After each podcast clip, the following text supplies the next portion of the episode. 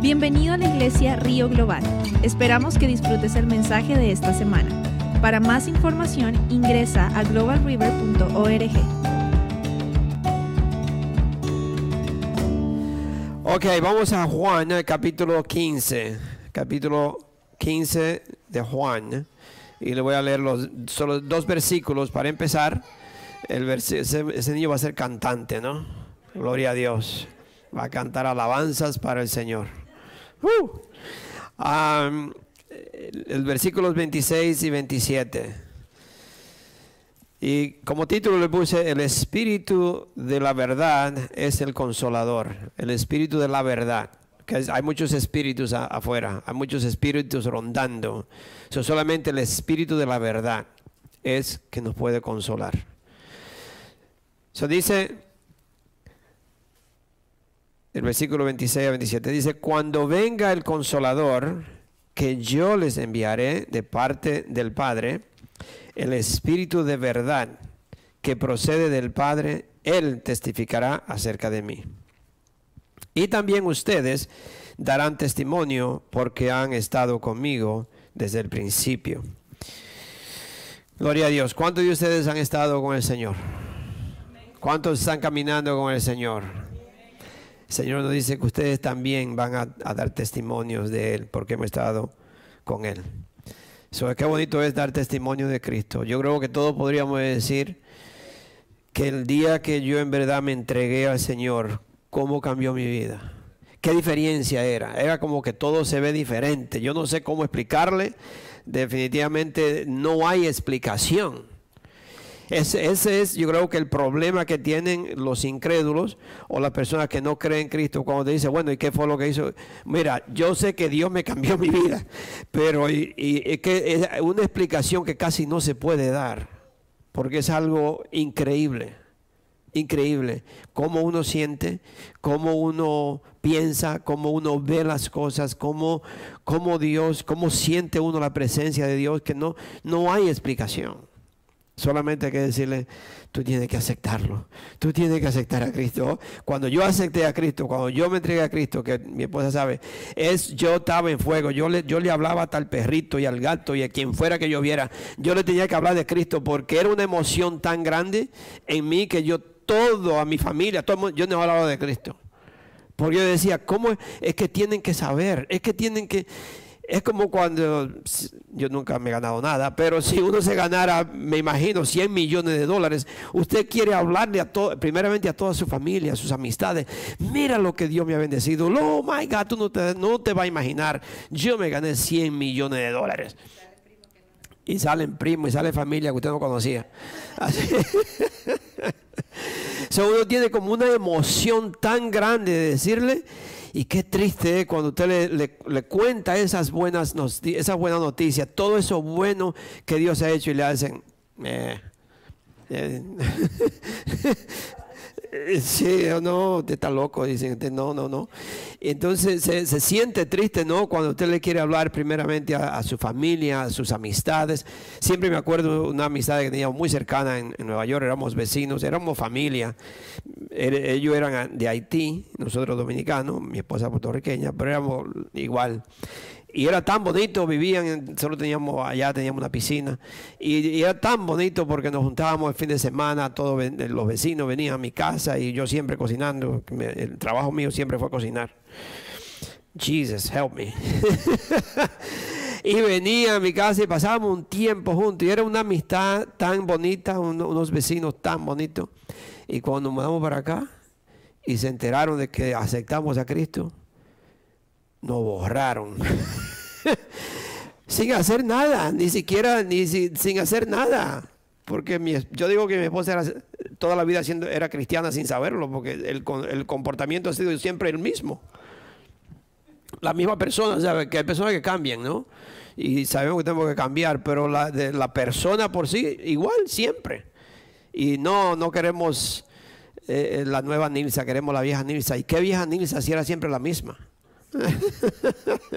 Pero solamente por decir eh, somos cristianos o acepté al Señor Jesucristo como Señor y Salvador, o nos borraron, no tenemos contacto con ellos de nada. Desde, uh, desde que aceptamos a Cristo, creo yo. So, es triste esto. So, vamos a, vamos a, esto que el Señor nos ha dado hoy, a esta palabra. Cuando venga el, consolador que yo les enviaré de parte del Padre, el Espíritu de verdad que procede del Padre, Él testificará acerca de mí. Y también ustedes darán testimonio. So, permanecer, permanecer depende de obedecer permanecer en algo, es decir, si yo permanezco en esto, eso depende de obedecer. So, permanecer depende de obedecer y obedecer depende de amar. Si nosotros, si yo dependo de Dios o yo eh, eh, amo a Dios, yo para yo permanecer en, en el Señor, yo tengo que obedecerle y amarle. Hay que amarle. Yo me imagino que si yo no hubiera amado a mi esposa, no estuviéramos casados por 43 años. ¿Verdad que no? No, no hubiéramos permanecido. Entonces, para permanecer tenemos que obedecer y para obedecer tiene que depender de amar. Tenemos que amar. El amor y el gozo van juntos. El amor y el gozo van juntos. ¿Cuánto dicen amén? Si usted no ama, no puede gozar de nada. sino entonces el amor y el gozo van juntos o andan juntos. Y nosotros, a nosotros se nos hace fácil obedecer la voluntad de Dios si le amamos y le obedecemos. ¿Sí? Si nosotros, a nosotros se nos hace fácil hacer la voluntad de Dios si le amamos y le obedecemos o permanecemos en el amor de Él. Nosotros debemos amarlo, amar a Dios, amar a Dios, debemos amarlo y amar la voluntad de Dios. Muchas veces nosotros no, no, no amamos, la, eh, amamos a Dios, pero yo quiero hacer lo que yo quiero y, y algunas veces no queremos hacer la voluntad de Dios. Y ahí es donde fallamos, porque no, no en verdad, no buscamos, no buscamos hacer o pedirle a Dios, Señor, yo no quiero ya que sea mi voluntad, sino la tuya. Telio, hombre de Dios, Dios te bendiga. Un amigo de muchísimos años. So, gloria a Dios tenemos que, debemos amar a Dios, pero también debemos de amar la voluntad de Dios. Y si nosotros amamos a Dios y amar la voluntad de Dios, nosotros no podemos amar los unos a los otros. La palabra dice que si yo no amo a un hermano, no puedo decir que amo a Dios. Porque eh, si yo amo a Dios y yo obedezco a Dios, la voluntad de Dios es que yo ame a mis hermanos. Tenemos que amarnos los unos a los otros. Y, ese siempre ustedes han escuchado, mi esposa, el sueño de mi esposa siempre ha sido que la iglesia llegue a ser como la iglesia de Hechos 2. No queremos volver atrás, sino, sino modelar lo que ellos hacían, amarse los unos a los otros, compartir unos con los otros. Si alguien necesita una ayuda, que yo le puedo decir en qué le puedo ayudar, en qué yo, en qué yo puedo, en qué yo puedo participar si no veo un hermano. Por eso algunas veces me, me gustaría que usted eh, tuviera la lista de la, de la, ¿cómo se dice?, de los números, el, el directorio, el directorio de la iglesia y nos conociéramos todos y que usted mire y dice, ah, hoy yo no vi a la hermana Lucía en la, en la, iglesia, yo no vi a la hermana María, déjame llamar a la hermana María, hermana María, ¿cómo está usted? No la vi en la iglesia hoy, me hizo falta todo está bien, algo que le podemos ayudar. ¿Sabe? Es difícil para nosotros estar llamando a cada persona, pero si cada de ustedes, ah, por ejemplo, agarrar a un grupo de personas y dice, yo, yo voy a estar en contacto con ellos, yo le, voy, yo le voy a llamar. Si no lo veo en la iglesia, hola hermano, hola hermana, ¿cómo estás? ¿Qué pasó? No le vi en la iglesia. Necesita algo Dígame, necesita oración. No, no, todo está bien. No estaba, no me sentía muy bien. Ah, pues hermana, mire, la próxima vez me llama porque yo pensé que usted estaba enferma y estaba, oré toda la noche por usted. No mienta, ¿ok? Pero que usted puede llamarle y decirle qué pasó, no le vi. Y eso es bonito porque si somos una familia, si somos hermanos en Cristo, nos preocupamos los unos por los otros. Amén. Y eso es lo que Dios quiere, eso es lo que Dios busca en verdad en una iglesia, de que seamos unidos, de que no, y no lo estoy haciendo para manipular a alguien o para conseguir algo que yo ando buscando, sino, no, no, no, sino en verdad porque yo le amo al hermano, yo le amo a la hermana y me hace falta no verle o me sentí preocupado que no le vi. ¿Cuántos de ustedes, si usted tiene un hijo y tiene dos días o tres días que no lo ve o no le llama nada, usted dice, bueno, ¿y qué ha pasado? ¿Qué está pasando? Usted le llama, usted, usted se preocupa. nosotros debe ser lo mismo con nosotros. Así que desde ahora en adelante usted empiece a pensar, ¿qué hermano yo no vi en la iglesia? ¿Quién no vino?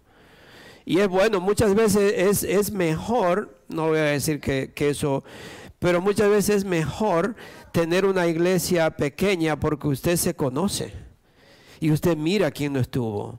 Cuando usted llega a una, de esas, como le dicen en inglés, en mega church, una iglesia grandísima, yo creo que muchísimas de las personas ni que siquiera conocen al pastor. Nada más lo ven ahí. Pero para usted hablar con él tiene que esperar un año. o quizás ni habla, nunca habla con él porque es demasiadas personas. Entonces me imagino que tiene un grupo de personas que se reúnen y que puede, que solamente puede atender y él espera que quizás muchas otras personas empiecen a atender diferentes partes de la iglesia, porque sería imposible. Imagínense. Entonces eso es, es bueno, es bonito tener una iglesia grande, pero también es bonito tener una iglesia pequeña porque hay, hay más, una relación más íntima uno se conoce más, uno puede compartir y convivir más. Eh, ¿Sabe? Es bonito. Claro que yo me voy a enterar de sus problemas y ustedes los míos también, pero es bueno. es bueno porque nos ayudamos. Amén. Sí, sí. Bueno, entonces tenemos que obedecer y amarnos los unos a los otros. El fruto del Espíritu, ¿cuál es? ustedes saben el fruto del Espíritu, pero el fruto del Espíritu, los tres más, es amor, gozo y paz. El fruto del Espíritu es amor, gozo y paz. Si yo tengo amor, me gozo. Amén. Sí. Y si tengo gozo, hay paz. Entonces, por eso que Dios quiere que en nosotros siempre haya amor, haya gozo y haya paz. ¿Para qué? Porque si yo tengo estas tres, se dice cualidades o calidades. Cualidades. si yo tengo estas tres cualidades, yo no sufro de estrés, no sufro de depresión, no me ando preocupando, estoy libre de, todo, todas esas cosas que el enemigo le quiere poner a uno, eh, todo ese estrés. ¿Por qué? Porque yo, yo tengo amor, tengo gozo y tengo paz. Estoy tranquilo. Dios está en control. No tengo por qué preocuparme por esto. No tengo por qué pensar eh, aquello. Yo tengo amor, tengo gozo y tengo paz que mi Dios está conmigo, mi Dios me ayuda, mi Dios no me abandona. Amén. So, nosotros gozamos del amor de Cristo y también gozamos del amor de los hermanos. Por eso, pero con ese mismo amor, perdón, nosotros gozamos del amor de Cristo, gozamos del amor de los hermanos y, y qué bonito es amarnos, amén. Qué bonito es amarnos. Y alguna vez en la familia hay roce, ¿sí o no? sí, en los hermanos. Pero es bonito porque usted en ese momento quizás no, no le gustó algo, pero al otro día usted le abraza y, somos hermanos. Y es muy bueno eso porque eso nos hace crecer. Eso me hace ver que hay algo en mí que no está bien, que tiene que cambiar. Y Dios lo permite para que yo pueda cambiar y amar a mi hermano con sus dificultades. Pero con ese mismo amor, nosotros tenemos que soportar, y esto quizás no, no, no, no sé si usted lo sabe, pero vamos a ver versículos bíblicos para esto. Con ese mismo amor que tenemos para un hermano, con ese mismo amor que yo tengo para Dios y con esa, con esa paz que hay en mí, con ese mismo amor yo tengo que soportar el odio que el mundo nos tiene a nosotros por el nombre de Jesús. El mundo odia a las personas cristianas cuando usted habla de Jesús. Y, le voy a dar unos versículos bíblicos para no decirle que nosotros debemos de amar al mundo, debemos no odiar al mundo, con el, el, amor que tenemos para un hermano, con el amor que yo tengo para Cristo, yo debo de amar a aquellos que nos odian. ¿Y por qué es esto? Porque la palabra de Dios nos dice que nosotros somos luz del mundo, nosotros somos la sal del mundo, de nuestra preserva. Nosotros tenemos que mostrarle al mundo que hay una forma mejor, que hay una forma de decir las cosas mejor, que hay una forma de vivir mejor, que hay una forma de yo no preocuparme por todo lo que está pasando, porque Dios está conmigo, Dios es amor y Dios es paz en nuestro corazón. So, siempre, siempre nosotros tenemos que mostrarle al mundo el amor de Cristo. En Juan 16, el versículo 33, dice, yo les he dicho estas cosas, Jesús está hablando, y dice, yo les he dicho estas cosas para que en mí hallen paz. En ese mundo afrontarán aflicciones, pero anímense, yo he vencido al mundo. So, en este mundo nosotros vamos a, enfrentar muchas aflicciones y no está hablando de enfermedades, está hablando de aflicciones como eh, eh, no, van a desechar, no van a ignorar, no van a no sé, van a hablar de nosotros, nos van a insultar, lo que usted quiera decir. Va a haber muchas cosas que vienen o que pueden venir o que está, el Señor nos lo manda de decir, nos, lo dice aquí porque Él sabe que eso viene, que ya está pasando. Venía en ese entonces y todavía sigue pasando, pero debemos de amar. yo le hago una pregunta, ¿cuántas, ¿cuántos de ustedes quieren parecerse más a Cristo y actuar como Cristo. ¿Cuántos de nosotros queremos, queremos, ah, no sé, queremos parecernos a Cristo y actuar como Él? ¿Sí? ¿O no quieren? queremos, right? Ese es, ese es el trabajo que Dios está haciendo con nosotros. Y yo no sé quién es mayor que yo aquí, no quiero preguntarle a nadie, pero Ah, yo le puedo decir que con 64 años que tengo todavía me falta mucho llegar a aparentarme a Cristo. Ismael no, vino. Sí, porque le hubiera dicho a Ismael. Ismael es mi punching bag.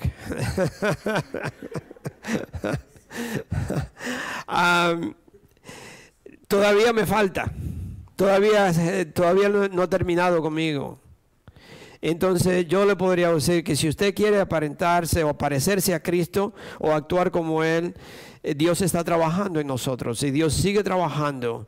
Dios termina esa obra que empezó con nosotros. Y, y en verdad esa es la meta, ese es, eso es lo que Dios quiere. Lo que Dios quiere es, llevarnos a, a llevar una imagen perfecta, una imagen donde nosotros en verdad representamos a Cristo.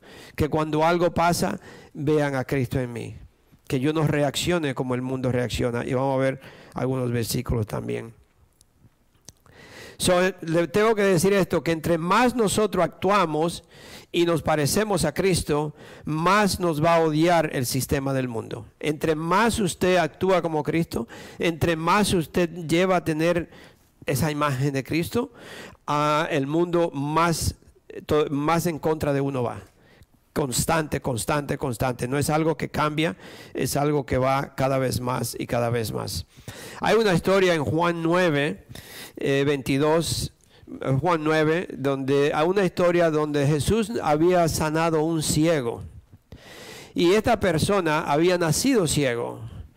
Y no los, los, religiosos estaban, yo diría, enojados porque ¿cómo puede ser? ¿Quién fue que, qué fue lo que hizo? Y le hacían de toda clase de preguntas. Y él le contesta y todavía no le creen y llaman a, buscar a sus padres y le preguntan y le dice, yo quiero que me diga, ¿este es tu hijo? Y le dice, sí, es mi hijo. ¿Es cierto que Jesús lo, sanó o es cierto que, él nació ciego? ellos, por miedo, ellos le tenían miedo a los líderes de, la, de esta religión, de los fariseos o de la sinagoga, y por miedo le dijeron, mira, él es, sabemos que él es el hijo de nosotros, y sabemos también que él nació ciego, pero ¿quién lo sanó? Yo no sé. Vaya usted y pregúntenle a él porque ya tiene una edad que puede contestar por sí solo. Hasta ese entonces se respetaban los jóvenes. Un menor de edad, como ustedes saben, nosotros no podemos, ni siquiera yo le puedo dar una palabra o decirle, el Señor me dijo esto y esto y esto. Eh, yo tengo que, que, el padre o la mamá, uno de, los, de sus padres, esté presente y, decirle primero al papá o a la mamá, ¿le puedo decir esto a tu hijo o a tu hija? si es menor de edad. Solo tenemos que darnos cuenta que eso es muy peligroso y debemos de siempre estar eh, pendiente de, con quién hablar, con quién no hablar. Entonces, aquí vemos que esas personas le dicen a, ellos, pregúntele a él porque él ya tiene edad y él le puede contestar. Y vuelven y le preguntan. Y ya este hombre como que medio se enoja con ellos. Vamos, vamos a verlo y está en, Juan 9, le leo el, del versículo 22 al 25. Esto, es solamente para que ustedes se den cuenta de que, de que viene tiempo donde nos van a, a, perseguir o nos van a insultar o nos van a echar de la, de la iglesia, no sé de dónde, pero vienen tiempos difíciles y, por eso es que el Señor nos, nos manda a esto. De 22 al 25 dice, sus padres contestaron así por medio, por miedo, perdón. Sus padres contestaron así por miedo a los judíos, pues ya estos habían convenido que se expulsara de la sinagoga a todo el que reconociera que Jesús era el Cristo. Por eso dijeron, por eso dijeron sus padres, pregúntenselo a él, que ya es mayor de edad. Por segunda vez llamaron los judíos al que había sido ciego y le dijeron, júralo por Dios a nosotros, a nosotros nos consta que ese hombre es pecador. La contesta de este hombre que había, sido sanado dice, si es pecador, no lo sé, respondió el hombre. Lo único que sé, que yo era ciego y ahora veo. ¿Cuánto puede decir amén? Que nosotros estábamos ciegos, pero ahora yo puedo ver. Yo no sabía nada de la palabra de Dios, pero el día que acepté a Cristo, Dios me abrió los ojos, me abrió el entendimiento, me dio esa paz que viene de Él. Yo lo único que te, si no cree en Cristo, si usted no lo cree, si dice que eso, yo no sé lo que tú creas, pero lo único que yo te puedo decir es que yo era ciego y ahora veo. El que lo quiera creer, que lo crea y que no, arréglese con Dios. Pero yo era ciego y ahora veo. Yo le puedo decir que desde que yo me casé, 43 años, que ya mi esposa, no sé de dónde ella pensó que el Salmo 91 tenía que estar la, Biblia abierta ahí solamente para que estuviera abierta. y ese salmo estaba abierto al, al, lado de la cama, pero yo nunca me acuerdo que la vi a ella leer la Biblia, ni yo jamás, ni siquiera por curiosidad me intenté ver lo que había ahí. Nunca, hasta que acepté a Cristo. So, por eso le digo, yo era ciego, porque la Biblia estaba abierta en el Salmo 91 y yo nunca lo leí. Ah, no sé. ahí estaba abierto, pero ni por curiosidad, imagínese que usted al lado de la cama todo el tiempo un libro abierto ahí en el mismo y ni, ni siquiera curiosidad le da. Nada, nada, muerto, muerto espiritualmente, ciego. como él dice, yo no, no, sé si es pecador, sino lo único que yo te puedo decir es que yo era ciego y ahora veo, y él fue que me sanó. Amén. Gloria a Dios. Son nosotros, tú y yo, todos nosotros, tenemos que depender del poder del Espíritu Santo para nosotros ser cristianos fieles y fructífero. Si nosotros no dependemos del Espíritu Santo, que sea el Espíritu, por eso al principio dije, el Espíritu de la verdad es el consolador. El Espíritu de la verdad es el que nos, enseña, es el maestro, es el que me, da la, la, audacia, la, la, fuerza para yo poder predicar, para yo poder hablar, para yo poder testificar, para yo poder orar por alguien. Si yo no tengo el Espíritu Santo, usted no puede hacer nada. Sin el Espíritu Santo no, no, puede hacer nada. Y para, para tener el Espíritu Santo yo tengo que aceptar a Cristo, recibirlo como Señor y Salvador y la palabra lo confirma y él dice que yo le pediré al Padre que te dé el Espíritu Santo que yo te enviaré para que para que te enseñe, para que para que tu consolador, para es tu maestro. el poder del Espíritu Santo en nosotros. So, todos nosotros tenemos que depender del Espíritu Santo para, para ser cristianos fieles y ser fructífero. El Señor Jesucristo en sus últimos momentos con sus discípulos le dio unas advertencias.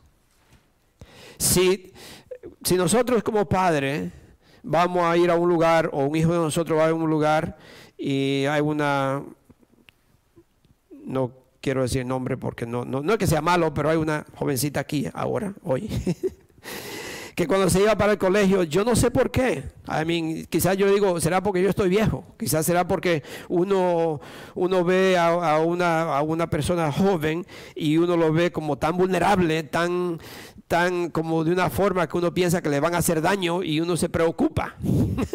Entonces yo le decía, ten mucho cuidado, eh, ten cuidado con quien anda, cuídate con tus amistades, no te, hasta si llama un Uber. No, no, no, pastor, yo tengo mi propio carro. Ok, ok, gloria a Dios, pero ten cuidado con quien tú anda, quién te centra contigo en el carro. ¿Sabe? Uno, uno tiene todo eso, entonces usted tiene, eh, yo creo que Cristo cuando se iba, él decía lo mismo, mira, yo tengo que decirle todo esto a ustedes, porque esto va a venir. Ten cuidado con esto, no, no te junte aquí, no vaya allí. Eh, no sé tantas cosas que le dijo, pero eh, uno es así, ¿no? Uno es así con los hijos, con los padres, con ustedes, nosotros como pastores. Si ustedes van a ir a un lugar, por ejemplo, si usted me dijera a mí, yo voy a ir a la India, yo le diría todo lo que hay en la India y le trataría de decir, no vaya, no vaya, no vaya.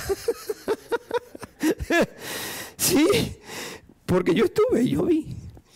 So, eh, Anyway, so Jesucristo le dio unas advertencias a, los discípulos antes de que él se fuera, en sus últimos momentos con los discípulos. Entonces, una de las primeras advertencias que le dio es, él le advirtió de la persecución que venía.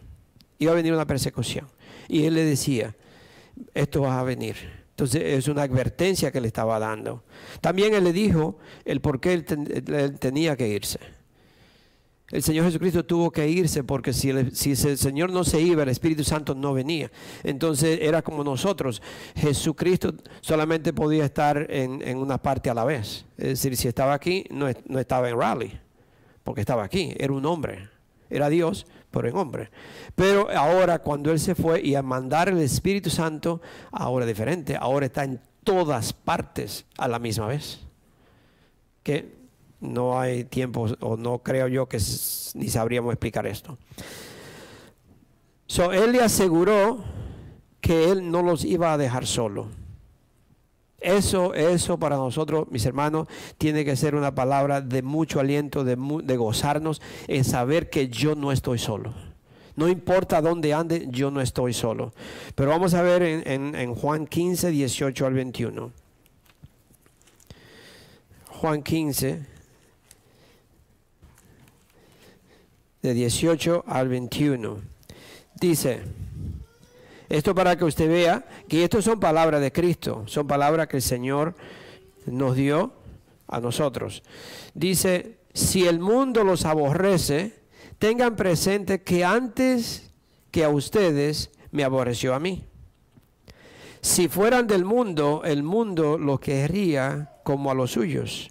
Pero ustedes no son del mundo, sino que yo los he escogido de entre el mundo. Por eso el mundo los aborrece.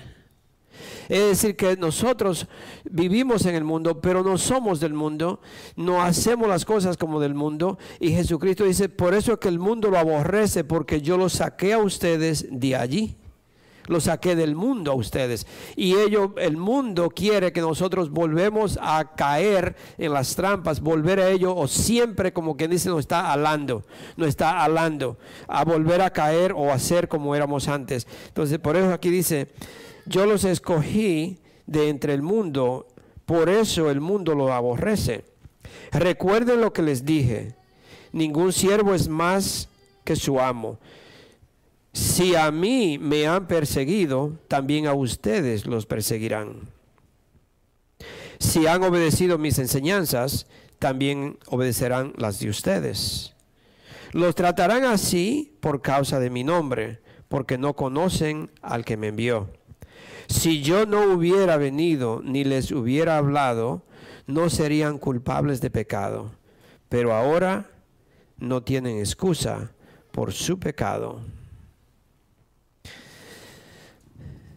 El último versículo dice así, lo tratará, el versículo 21 dice, lo tratarán así por causa de mi nombre, porque no conocen al que me envió.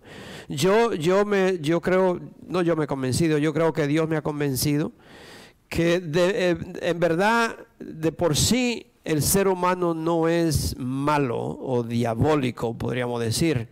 De por sí el ser humano no es así. Y como yo tuve en la cárcel, ah, perdón, yo no tuve en la cárcel, yo ministraba en la cárcel. Jesus.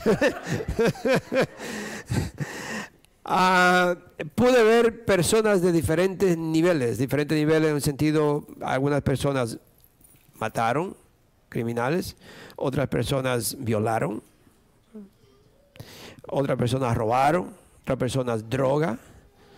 Ah, como no le ministraba a mujeres, pues no puedo hablar de, cosas de las mujeres, pero eran hombres y hacían cosas horribles. La mayoría de ellos, el 95% que estaba, eh, la mayoría eran no eran adultos, ya adulto quiere decir de, de, 60 para adelante o 50, sino la mayoría eran más jóvenes y la mayoría, la mayoría, yo diría de, de 35 para abajo. Mm, yo diría la mayoría. Pero me di cuenta de algo, de que había una razón por la cual ellos estaban allí. No era necesariamente porque eran personas malas. La mayoría de ellos porque no tuvieron un padre que le enseñara. La mayoría de ellos era porque no tenían un padre presente. Y se involucraron con algunas personas que no eran personas para seguir y ellos siguieron buscando, buscando un líder, buscando un papá buscando a alguien que lo, que como que dice, lo mantuviera o lo, guiara o lo, abrazara, no sé, pero se involucraron en cosas que no debían. Y por esa razón cayeron. Otros lo mismo, se fueron a la calle con la droga, tratando, pensando que podían venderla, podía hacer esto y caían en la cárcel. So, usted se da cuenta que esas personas no necesariamente es porque son malos, fue porque no tuvieron un crecimiento, un papá, la mamá, un líder, no tuvieron los principios, principalmente la iglesia, no tuvieron principios de Dios. Y al no tener todo eso, pues claro, ¿qué van a hacer? Es lo que dice aquí. El que, el, versículo 21 lo que dice, los tratarán así por causa de mi nombre, porque no conocen al que me envió. No nos tratan así porque no conocen a Dios. Yo digo, es muy difícil que usted vea un cristiano maltratando a alguien, si, en verdad es cristiano. Es muy difícil. Habrá, no sé, habrá, habrá alguno, no sé. Pero es muy difícil que usted vea un cristiano con groserías, hablando feo, discutiéndose y diciéndole de todo a una persona. Yo no creo. Si en verdad usted ve eso, esta persona puede ser que cree que es cristiano, pero no lo es. So, le digo todo esto porque nosotros tenemos que tener eh, compasión con las personas que vienen y nos maltratan, tener amor para ellos, pedirle a Dios que nos ayude y a través del Espíritu Santo nosotros podemos superar esas cosas y no actuar como ellos actúan el Señor Jesucristo le dijo que no lo iba a dejar solos y que el Espíritu Santo vendría. El Espíritu Santo va a venir o viene y mora en nosotros, vive en nosotros. Jesús sabía que los discípulos iban a enfrentar, iban a enfrentar eh, dificultades más adelante. Él lo sabía. Él sabía eso, por eso el Señor le, dijo todas estas cosas, porque él sabía que más adelante ellos iban a enfrentar muchas dificultades. Como hoy en día, uno ya cuando uno llega a una edad y uno ve los jóvenes, uno, se puede pensar, oh my God, cuando esta persona llegue, a mi edad, ¿cómo será? Van a pasar horribles cosas. Sí, usted se podía pensar, ¿no? por ejemplo, ustedes que tienen niños, yo lo que tengo ya son nietos, no tengo ya lo mío tan grande. Pero usted podía pensar en los niños, en los jóvenes, ¿y qué será dentro de 10 años, 20 años? Si esto sigue como va, right, Sarah? What happened 10 years from now, 20 years from now? If this thing keeps going, Jesus. So, nosotros tenemos que pensar cuando, por la edad que uno tiene ya, uno mira y uno dice, ¿qué será este mundo dentro de 20 años? Si sigue como va. Nosotros tenemos que preparar a nuestros hijos, preparar a nuestros nietos, preparar a esta generación que está subiendo, a, advertirle, mostrarle la palabra de Dios, que cosas vienen, pero si yo me mantengo en Cristo, si me mantengo en la palabra de Dios, Dios me protege y Dios me cuida y aunque venga lo que venga, Dios tiene un lugar para mí. Y no, es, no me puedo rendir a las cosas del mundo. So, Jesús sabía que los discípulos iban a pasar muchas dificultades más adelante. Y él, lo que Jesucristo no quería era que la fe de los discípulos fuera, eh, fuera a ser sacudida o destruida. ¿Cuánto piensan igual de nuestros hijos? Si usted tiene un hijo y, se va a un lugar o lo que sea, lo que usted quiere, mira mi hijo, mantente las cosas de Dios. Busca una iglesia que predique la palabra de Dios. Ten cuidado. Y, y usted empieza a decir todo esto, porque eso es lo que Jesús está diciendo. Eso es lo que le está advirtiendo. Tengan cuidado no se dejen engañar. Van a venir personas falsas, van a venir falsas doctrinas, va a venir todo esto. Pero yo no quiero que ustedes sean sacudidos, que ustedes se desvíen, que su fe sea destruida. Y eso es lo, bonito que nosotros, eh, la palabra de Dios nos enseña. En Juan, vamos a Juan 16, Juan 16 del 1 al 16. Dice, el Señor Jesucristo dice, todo esto les he dicho para que no flaquee su fe. ¿Ok? So cuando, cuando, cuando, si usted tiene hijos y usted trata de hablar de las cosas de Dios o decirle, acuérdate este versículo, mi hija, mi hijo, es porque I love you, te amo. Yo no quiero que tu fe sea sacudida. Yo no quiero que tú, que, que tú puedas desviarte del camino de Dios es because, porque te amo. No quisiera usted como, como si fuera a sacar del corazón y decirle, mira mi corazón, está palpitando por ti. no quiero que te vayas, no quiero que pase esto. pero poner todo en las manos de Dios. So, el Señor dice, todo esto les he dicho para que no flaquee tu fe. Los expulsarán de las sinagogas. Y hasta viene el día en que cualquiera que los mate pensará que le está prestando un servicio a Dios. Van a pensar que si, una, si matan a un cristiano, le están prestando un servicio a Dios. Por eso que Jesucristo nos, nos advierte todo esto, para que si se llega ese día, mi fe no vaya a flaquear. Yo diga, no, yo me mantengo firme, yo sigo a Cristo. ¿Actuarán de este modo? como ya le dije, porque no nos han conocido ni al Padre ni a mí. Por eso actúan de esa forma. Y les digo esto para que cuando llegue ese día se acuerden que ya se lo había advertido. Sin embargo, no les dije esto al principio porque yo estaba con ustedes.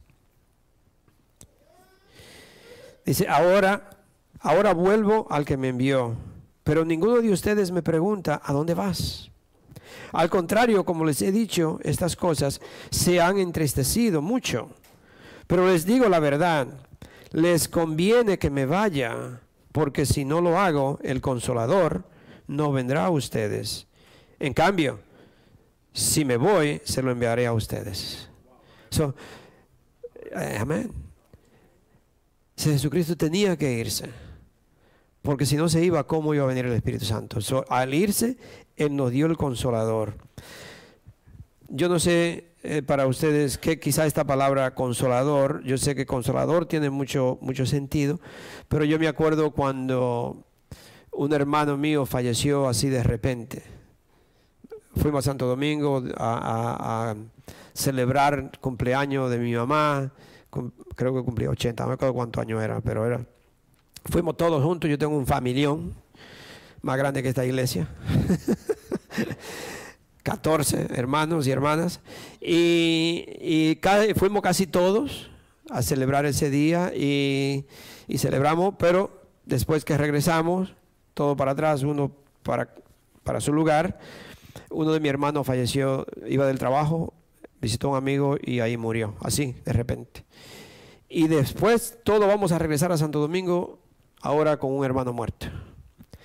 Mamá estaba inconsolable, mis hermanos. Llegamos primero, todavía él no, tratamos de llegar primero que la, ambulancia, llegamos y, y, mi mamá encerrada en el cuarto. Y el único que yo me acuerde cristiano era yo. Y yo no sé cómo, yo entré al cuarto de mi mamá y ella empezó a llorar inconsolable y abrazarme. Y Dios consoló a mi mamá a través de mí, el Espíritu Santo.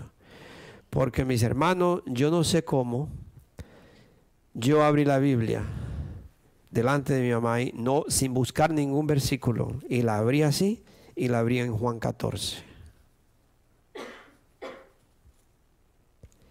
Y yo le pude decir a mi mamá lo que me dijeron. Alguien me dijo en el hospital cuando mi hermano murió en la casa, que era un amigo de él. Y esta persona me dice, que ni sabía que yo era cristiano, pero él me dice, estábamos en el hospital, ahí estaban los hijos de mi hermano y estaba, y me saca para afuera y me dice, tengo que decirte algo. Yo todavía hoy yo me pongo a preguntar, ¿por qué me sacó a mí del cuarto para decirme esto? ¿Por qué no a la otra gente? Pero me dijo, me dice, te voy a decir algo. Tu hermano cuando murió en mi casa, estaba sentado y me dijo, Jorge, no me siento bien. Y cayó de rodillas, levantó los brazos y dijo, Padre Santo, ayúdame. Y cayó. Murió. Para mí, eso fue suficiente para que el hermano fuera santo. Mi papá y mi mamá habían aceptado a Cristo antes de eso, cuando yo fui a Santo Domingo. La palabra dice, tú y tu casa serán salvos. Y mi hermano levantó los, brazos y dijo, Padre Santo, ayúdame. Y cayó. Cuando yo fui a mi casa, yo pude leer esto con mi mamá, porque ella todavía no sabía de la Biblia. Y yo le dije, cuando yo le leí estos versículos de Juan 14, de que, de que Jesucristo se fue a preparar un lugar para mí y que cuando todo estuviera preparado, Él regresaba a buscarme. Y aquí, aquí, aquí lo, lo explica. Y yo le dije a mi mamá, Freddy se llamaba, Freddy está con Dios por esto y porque usted aceptó a Cristo. Cuando llegó la ambulancia, yo me quedé con ella ahí. Cuando llegó, mi mamá dice, yo puedo salir. Yo puedo salir del cuarto, puede salir conmigo. Salimos mi mamá y yo. Y pudo ver a su hijo. Y oré con ella, hablé con ella y tuve todo el tiempo con ella y gloria a Dios. ¡Uh! Ese es el consolador. Mis hermanos, ese es el consolador que Dios nos ha dado a nosotros para consolar a otro. Me consuela a mí, pero Dios me da palabra para consolar a alguien que necesite escuchar. Y solamente esto puede venir a través de Jesucristo. Yo recibo a Cristo como Señor y Salvador, me entrego a Él y ahora Dios me da palabra para alguien que necesita. Cuando uno pasa por situaciones, Dios la permite para que yo ayude a un hermano, para que yo ayude a una hermana. Para eso es. So, aquí vemos que vamos a pasar todo esto. ¿Dónde me quedé? Ni, ni sé dónde me quedé leyendo esto. Capítulo 3, creo. Eso dice el versículo 5, dice, ahora vuelvo al Padre, ya le leí, ah, el 7 dice, pero les digo la verdad, les conviene que me vaya porque si no lo hago, el consolador no vendrá a ustedes. En cambio, si me voy, se lo enviaré a ustedes. Y cuando Él venga, convencerá al mundo de su error. En cuanto al pecado, en cuanto al pecado, a la justicia y al juicio. En cuanto al pecado, porque no creen en mí. Si ya ve que el no creer en Cristo, el no recibir al Señor como Señor y Salvador, no creer en Él, que Él es el Hijo de Dios, que Él murió en la cruz, que derramó su sangre para limpiarme, que resucitó al tercer día para darme vida eterna. Al no creer en Él, yo estoy pecando. Porque ahí lo dice. En cuanto al pecado, la justicia y al juicio. En cuanto al pecado, por no creer en mí. En cuanto a la justicia, por, porque voy al Padre y ustedes ya no me vendrán, no, no podrán verme. Y en cuanto al juicio, porque el príncipe de este mundo ya ha sido juzgado. Amén. Ya ha sido juzgado. ¿Por qué usted cree que el enemigo anda haciendo un desastre? Porque él sabe que ya está juzgado, ya su sentencia está dictada y no, no regresa. Cuando el, juez dicta la, la, sentencia y ya está sentenciado la persona, ya está, ya va a cumplir la sentencia. So, Satanás ya está sentenciado, pero él quiere destruir al pueblo de Dios porque nosotros estamos en contra del enemigo. Son muchas cosas me quedan aún por decirles que por ahora no podrían soportar. Pero cuando venga el Espíritu de la verdad, Él los guiará a toda la verdad, porque no, no hablará por su propia cuenta, sino que dirá solo lo que oiga y les anunciará las cosas por venir. Él me glorificará porque tomará de lo mío y se lo dará a conocer a ustedes. Todo cuanto tiene el Padre es mío. Por eso les dije que el Espíritu tomará de lo mío y se lo dará a conocer a ustedes. Es el Espíritu Santo. El Espíritu de la verdad. So, el Señor quiere afirmarte, el Señor quiere afirmarnos a nosotros. Él quiere que tú sepas que nosotros, que, nos, que nosotros eh, no estamos solos, que nosotros tenemos el Espíritu Santo para que nos conforte, para que el Espíritu Santo nos enseñe la verdad y para que nos ayude en esos momentos difíciles. El Espíritu Santo, por eso nunca estamos solos. Usted puede estar pasando por una situación, claro que necesitamos a alguien, necesitamos a las personas para que nos ayuden, pero el Espíritu Santo está conmigo, el Espíritu, Santo siempre me ayuda.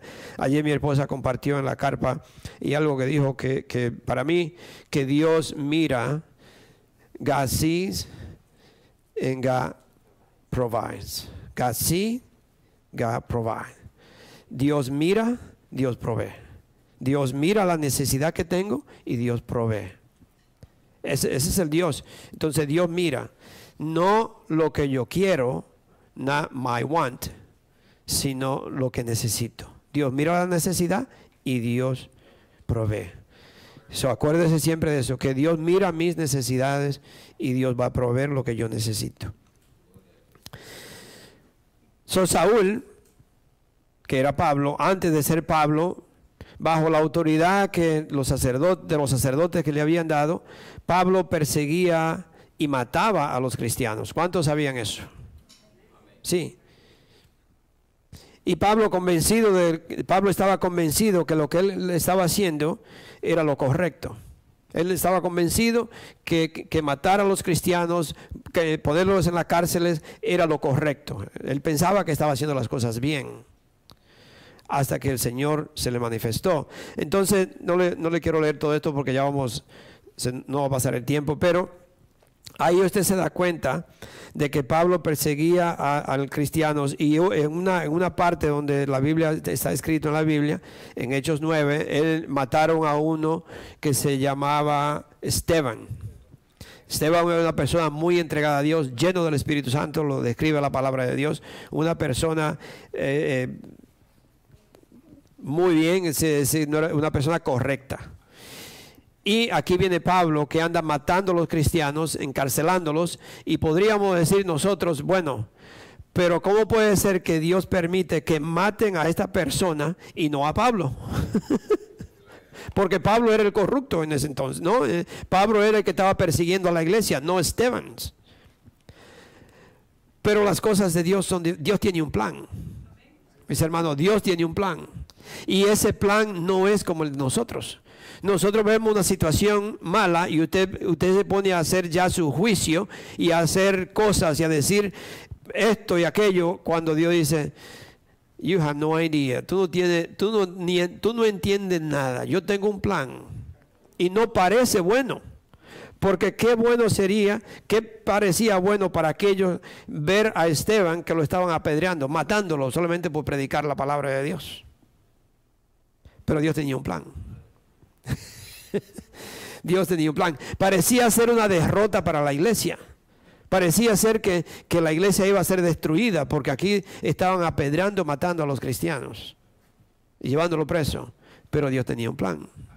¡Uh! Hay grande. Y por eso, mis hermanos, es que nosotros debemos de, confiar en Dios, tener fe en Dios, como el Señor Jesucristo le, dijo, que Él no quería que, que, su fe fuera sacudida o destruida. Yo tengo que confiar en Dios, tener fe en Dios, que no importa lo que mis ojos naturales vean, yo tengo que confiar que Dios tiene un plan. Dios tiene un plan. Si usted hace las cosas obedeciendo la palabra de Dios, caminando como Dios manda, y, si fallas, eh, le pide perdón a Dios y usted sigue y usted se entrega a Dios, y si Dios lo que venga en la vida de un cristiano, usted tiene que confiar en Dios.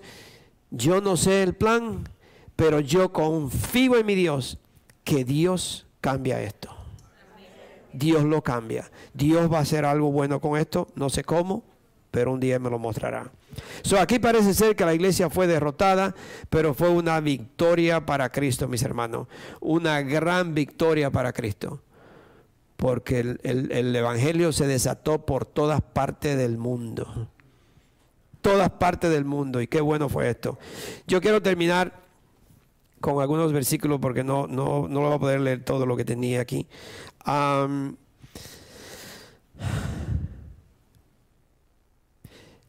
una, una de las cosas que puedo decir, no se rindan, no se rindan.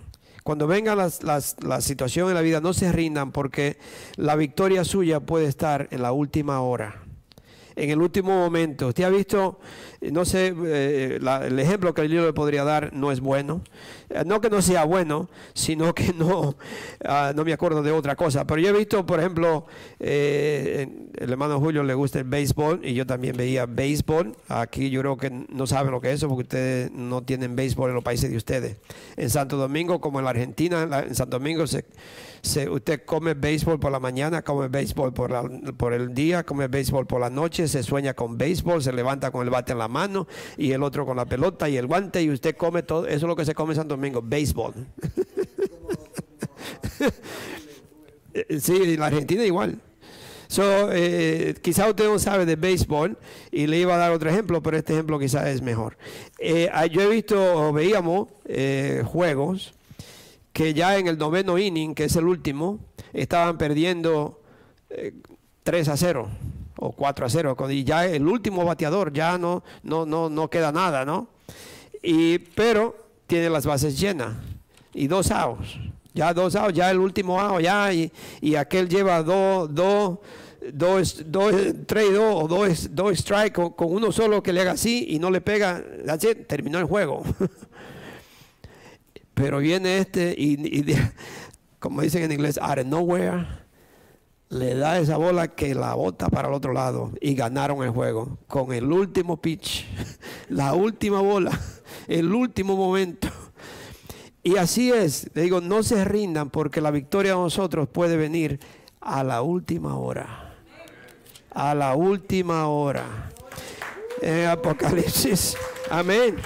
Amén. Y ese es nuestro Dios. Jesucristo, Jesucristo es nuestro Dios. Dice en Apocalipsis 6 del 9 al 11, dice, cuando el Cordero rompió el quinto sello, vi debajo del altar las almas de los que habían sufrido el martirio por causa de la palabra de Dios y por mantenerse fieles a su testimonio. Imagínense, estaban allí aquellas personas que se mantuvieron firmes a la palabra de Dios y por mantenerse fieles a sus testimonios. Gritaban a gran voz, ¿hasta cuándo, soberano Señor, santo y veraz, seguirás sin juzgar a los habitantes de la tierra y sin vengar nuestra muerte? Entonces cada uno de ellos recibió ropas blancas y se les dijo que esperaran un poco más hasta que se completara el número de sus consiervos y hermanos que iban a sufrir el martirio como ellos. Espérense un poco más. Hay otros hermanos que tienen que pasar lo que ustedes pasaron, pero aguántense, que la victoria la tenemos. Amén, la victoria la tenemos. nosotros tenemos que darle, pedirle a Dios, ayúdame Señor. No me deje, no me deje caer, no me deje que mi fe y mi confianza en ti desfalle. Yo quiero permanecer firme. Vendrán tiempos difíciles que pueden venir. Vivimos todavía, como le dije, eh, estaba diciendo anoche en la carpa, vivimos todavía en una nación que todavía se puede vivir, pero no sé hasta cuándo. No sé hasta cuándo. Todavía se puede vivir en esta nación si seguimos firmes. Anoche nosotros llegamos, esta mañana llegamos a la, bueno, el, sábado por la mañana que tenemos oración a las 5 de la mañana, así que todos están invitados a las 5 de la mañana, tenemos oración aquí. y, y llegamos y esa carpa sola, nadie, la luz es prendida, pero todo, todos los instrumentos, todo está ahí, bien. Y yo le digo, si esa carpa fuera en Santo Domingo, sin nadie atendiendo eso, ni la carpa amanece. Se lo llevan todo. Y si a usted lo dejan solo ahí, vienen tres o cuatro con metralladores y, lo matan y se lo llevan también. o en algunos de, nuestros países, no solamente en Santo Domingo. Pero aquí todavía se puede vivir. Imagínense esa carpa ahí sola, sin nadie. Y todos sus instrumentos que son miles de dólares. Miles. Todavía aquí se puede vivir. Pero nosotros como hijos de Dios tenemos que permanecer en la oración, pedirle a Dios que este país no cambie, que nuestra nación, yo digo nuestra nación porque ya vivimos aquí más años aquí que en Santo Domingo. So, pedirle a Dios que esta es, es nuestra nación, tú no apuestos aquí, Padre Santo, que esta nación no se desvíe. Eh, se está por entrar un comunismo, no sé si usted lo sabe, sí o no, pero está, está haciendo horrible lo que, quiere, lo que quieren hacer nosotros como hijos de Dios tenemos que pedirle a Dios que esto no, cambie, que esto siga para nosotros tener la libertad de reunirnos, la libertad de poder tener una carpa, la libertad de usted andar y, poder sentirse protegido. So, pedirle a Dios. Hay, algunas personas que, y lo que voy a decir no sé si, pero hay algunas personas que piensan que somos fanáticos. Quizá la cámara me está mirando frente a frente ahora, ¿no? Y yo le digo a usted, nosotros somos fanáticos de Cristo.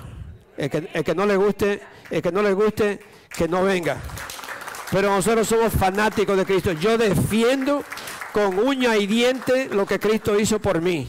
Yo defiendo y declaro y digo que Cristo es el Hijo de Dios, que Él murió por mí, me santificó, me limpió, me lavó, me perdonó y Él demanda que yo viva una vida de acuerdo a su palabra y que lo represente a Él. So, cuando usted le pregunte por ahí, diga sí, el pastor es fanaticísimo, es fanático de Cristo. El 100%. Creo, como dijo Pedro, que estoy dispuesto a morir por Cristo. Amén. Vamos a ponernos de pie. Gloria a Dios. Padre Santo, bendito sea tu nombre. Nosotros somos fanáticos de Cristo. Te adoramos, Señor. Te alabamos, Padre lo que tú hiciste por nosotros, no hay un ser humano, no hay un presidente, no hay un rey que lo pueda hacer. Solamente Cristo murió por mí. Solamente Cristo pagó el precio que yo debía. Solamente Cristo me puede dar vida eterna. Solamente Cristo. ¿Cómo no le voy a adorar? ¿Cómo yo no voy a dejar todo para servirle a Él? ¿Cómo yo no voy a dejar esa vida corrupta que yo tenía para servirle a Dios? So Padre Santo, yo te doy las gracias porque tú nos has limpiado, Señor. Tú nos has perdonado, Señor. Y aquí estamos para adorarte y alabar tu nombre, Padre Santo. Gracias, Señor. En el nombre del Señor Jesucristo. Amén, amén.